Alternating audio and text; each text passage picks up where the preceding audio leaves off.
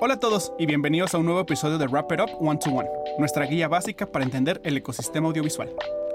En el One to One de hoy hablaremos sobre la grabación en RAW. Vamos a ello.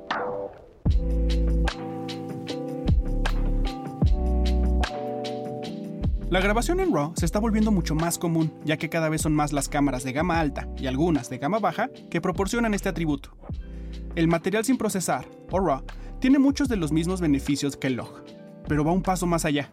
Mientras que el material en log te brinda mucho rango dinámico adicional en comparación con el video estándar, el material en RAW nos potencia aún más. Pero, ¿cómo encajamos el material RAW en el flujo de trabajo? En general, el video RAW representa la captura de la más alta calidad de tus imágenes, pero puede ser muy exigente para tu proceso de postproducción. Los cineastas lo utilizan porque es el formato más indulgente y flexible para el proceso de gradación de color. Afortunadamente, existen algunos métodos avanzados de captura en RAW que alivianan el dolor de trasero que puede ser manejar el material sin procesar y nos producen flujos de trabajo de post elegantes y con resultados sorprendentes. Ahora, ¿cómo funciona el RAW en nuestra cámara? Las cámaras recogen la luz. Las cámaras digitales interpretan esa luz para crear una imagen. El video en RAW representa la luz no interpretada que ve tu cámara, grabada en unos y ceros antes de generar un archivo de imagen. Bastante sencillo, ¿cierto? A lo largo del tiempo, nos han hecho la misma pregunta. ¿Por qué debería importarme filmar en RAW? Y la explicación siempre es la misma. La mayoría de las veces, cuando la luz incide en el sensor de la cámara, la cámara envía esos datos a través de un proceso, ese proceso reproduce el color adecuado con su balance de blancos, asigna los tonos según la configuración del ISO, aplica reducción de ruido, agudiza la imagen, corrige los perfiles de lentes y comprime y codifica los datos en un archivo de video. Cuando grabas un video en RAW, nada de ese procesamiento se hornea, entre comillas, en el archivo de video. Puedes ajustar estos valores mientras filmas o en la postproducción. En otras palabras, puedes revelar tu película digital con el aspecto que deseas. Cuando tiras en RAW, por lo general obtienes un rango dinámico más utilizable, colores más flexibles y la oportunidad de aplicar el tipo de nitidez y reducción de ruido que deseas, en lugar de atascarte con las preferencias del fabricante.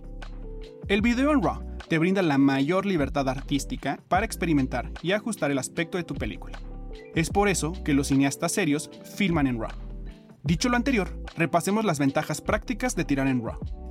Los entusiastas del RAW a menudo se dividen en dos categorías.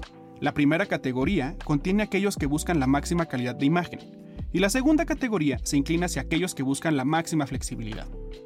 Si te encuentras filmando una película con iluminación controlada, en la que estás tratando de obtener el mejor aspecto de cada escena, probablemente deseas filmar en RAW tu cámara grabará la mayor cantidad posible de datos de imagen, lo que te dará como resultado imágenes encantadoras.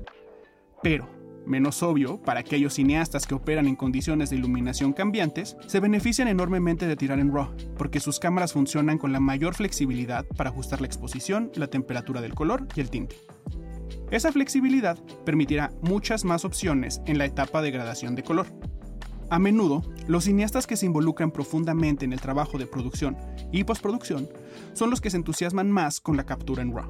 Observan los beneficios de la calidad y la flexibilidad en el set y en la post. Eso les permite tomar decisiones espontáneas en la producción, sabiendo que tendrán las herramientas en post para adaptarse a los cambios dinámicos en la exposición en el set. Por supuesto, los datos sin procesar pueden ocupar más espacio en tus discos duros que los datos altamente comprimidos. Es posible que estés pensando en el aumento del costo de la media, el almacenamiento adicional en el set, el almacenamiento activo en la post, más el almacenamiento de tus backups, transferencias de archivos más largas, velocidad de respuestas, etc. Estas son consideraciones importantes al evaluar el alcance de su proyecto. Lo bueno es que estos costos son cuantificables. Podrás calcular cuánto te costarán los extras de espacio y tiempo. Sin embargo, gran parte de ese dolor ha sido aliviado por la tecnología reciente, ahora puedes obtener unidades Thunderbolt 3 de 10 TB a un costo razonable. Los writes de estado sólido a través de USB-C o Thunderbolt 3 son cada vez más comunes. Cuando combinas la eficiencia de los mejores codecs RAW, nuevas conexiones de entrada y salida, opciones de almacenamiento económicas y GPU nuevas y potentes, el contenido RAW suele tener sentido. La calidad de la imagen y la flexibilidad en el set y en la postproducción constituyen un argumento convincente que las ganancias superarán los costos en la mayoría de los escenarios cinematográficos actuales.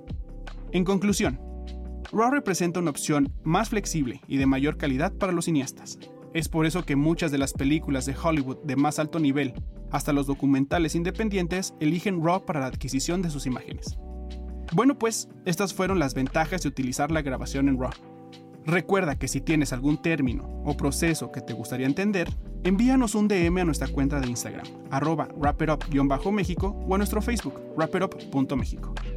Yo soy Marco Cabrera y nos escuchamos el próximo martes de Wrap It Up One to One.